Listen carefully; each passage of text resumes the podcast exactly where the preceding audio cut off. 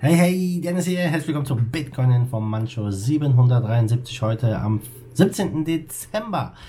Wir sprechen über den Bitcoin-Abfall unter die 7K, über Peter Schiff, unseren Goldbug, der das Bitcoin-Halving als irrelevant ansieht und über die nächste Runde im Prozess um Bitfinex und Tether und Leute, bleibt bis zum Ende dran, denn heute verlose ich zwei dieser Bitcoin 2020 Kalender von blocktype.de.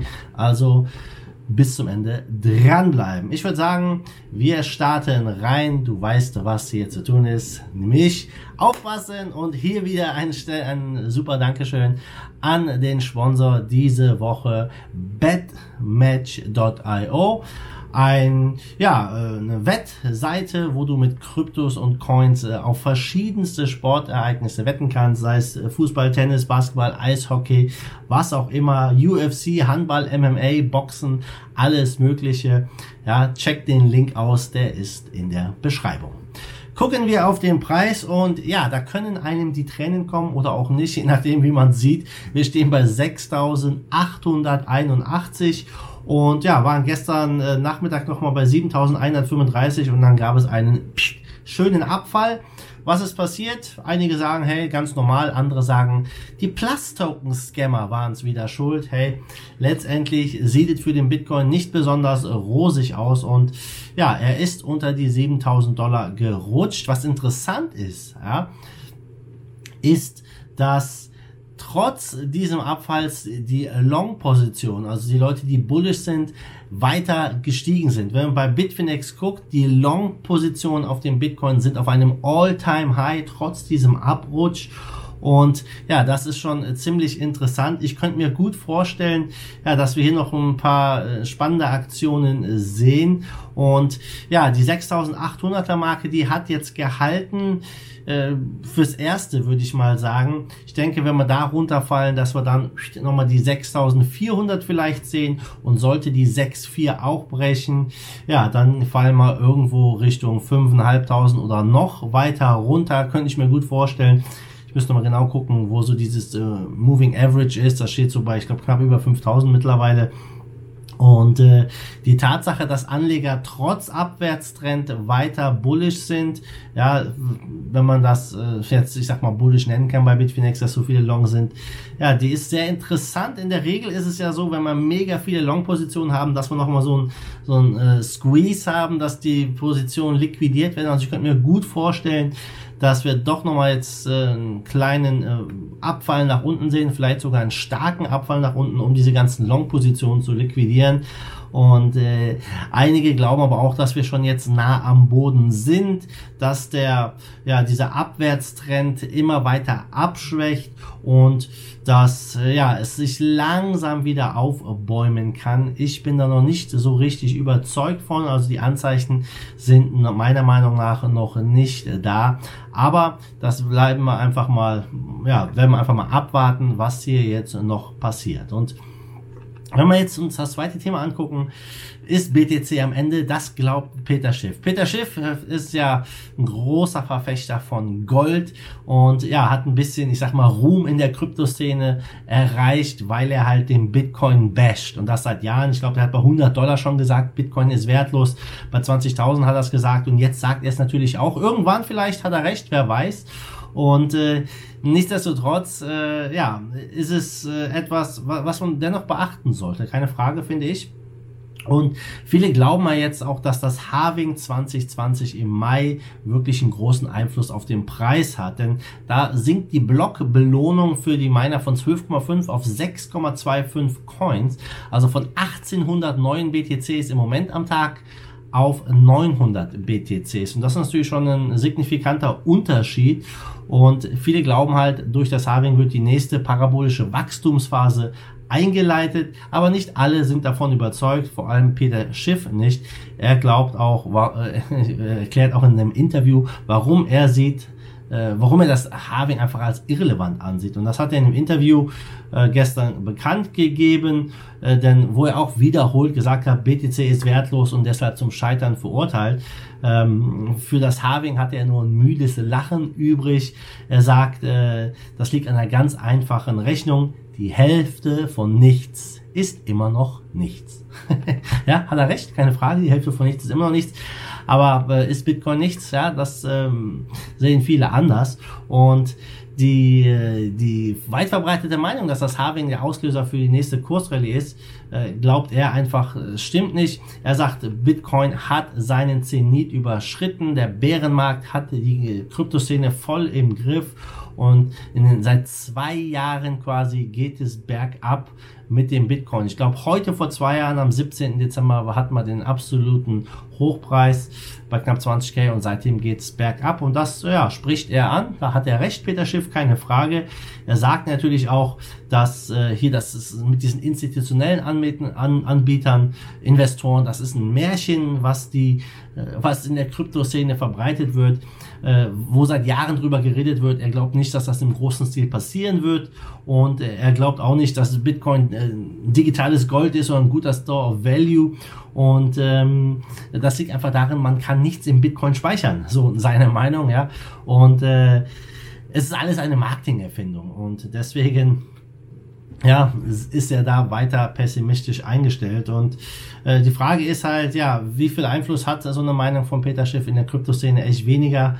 In, in der Goldszene kann ich schwer beurteilen aber er lag in der Vergangenheit immer wieder falsch, bei 100 Dollar in Bitcoin zu verteufeln oder wo, oder vielleicht sogar noch günstiger. Ich glaube, hat das bei 13 oder 10 Dollar auch gesagt. Ich müsste mal genau nachgucken. Aber seit Jahren verteufelt er ihn bei wirklich günstigen Bitcoin-Preisen und hat sich da natürlich eine riesige Rallye entgehen lassen.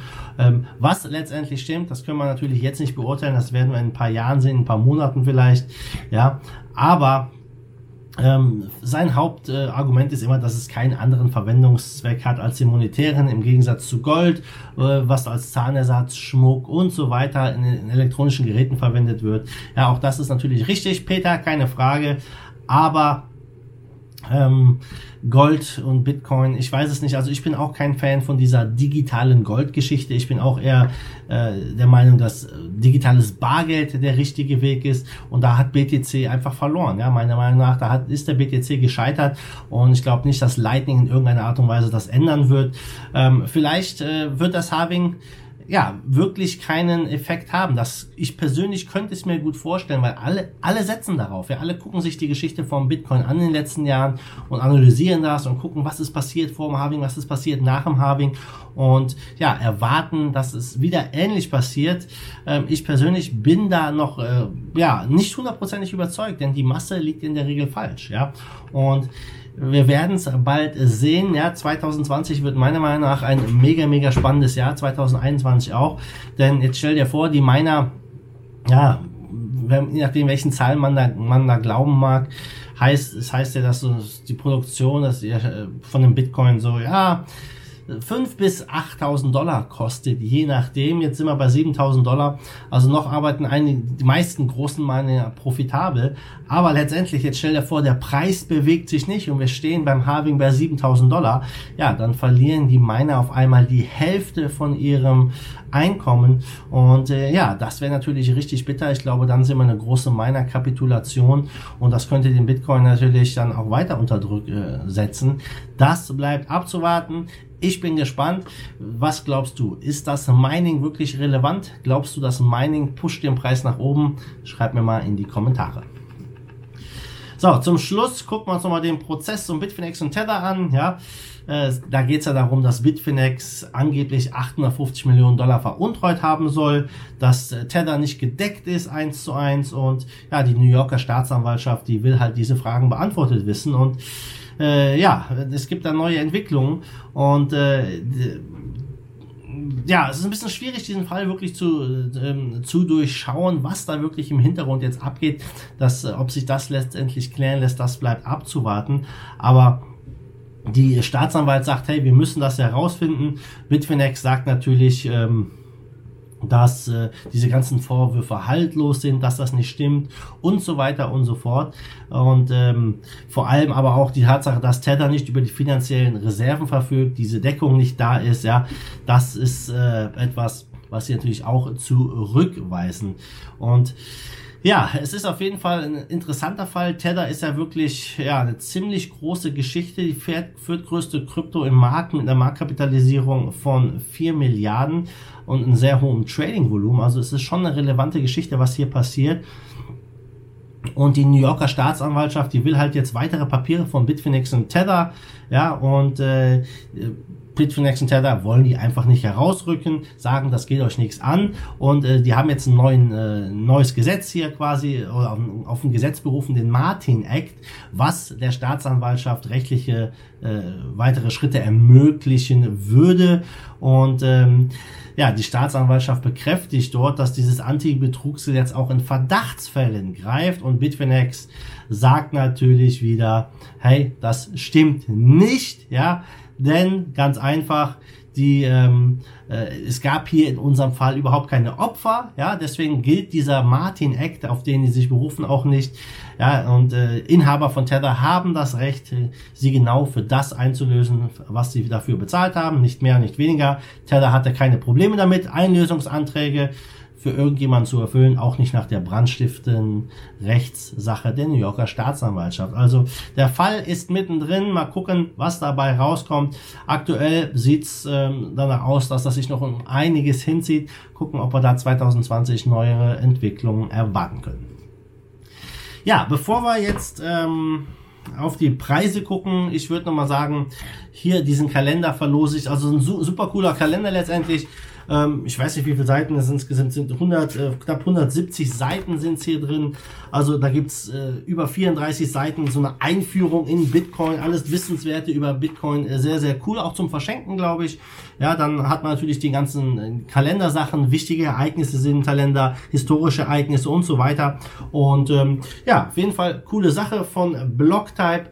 Äh, das Ganze. Zwei Stück werde ich verlosen, nämlich einmal für alle YouTube-Zuschauer und einmal für alle Steam-Zuschauer. Was müsst ihr dafür machen? Einfach Bitcoin Kalender in den Hashtag schreiben, also Hashtag Bitcoin Kalender in die Kommentare bei YouTube und in, einmal in den Kommentar bei Steemit. Ich ziehe dann morgen den Gewinner und werde es dann natürlich raussenden und hoffe, dass es dann vor Weihnachten noch da ist. Also Leute, kommentiert mit dem Hashtag Bitcoin Kalender und dann wird dieses Schmuckstück verlost. Ja, zum Schluss nochmal kurz einen Blick auf den Markt. Wir stehen bei 186 Milliarden. Bitcoin Dominance ist ein bisschen gestiegen, 67 Prozent. Und ja, es leuchtet alles rot, bis auf Tether und Tesos. Tesos hat 5 Prozent zugelegt. und sonst sieht es in den Top 10 echt übel aus. Also 4, 5, 6, 7 Prozent im Minus. Äh, ja, kein schöner Anblick, würde ich mal sagen. Aber mal gucken, was die restliche Woche noch so bringt. Es ist, es ist spannend, ob es hoch oder runter geht. Hauptsache, es tut sich was. Also Leute, damit bin ich raus. Vielen Dank fürs Zusehen und fürs Zuhören und wir sehen uns dann morgen wieder in alter Frische. Bis dahin wie immer, the Dude, schwenkt den Hut. Der zweite Force of Evil in Bitcoin and Cryptocurrency we trust. Bam!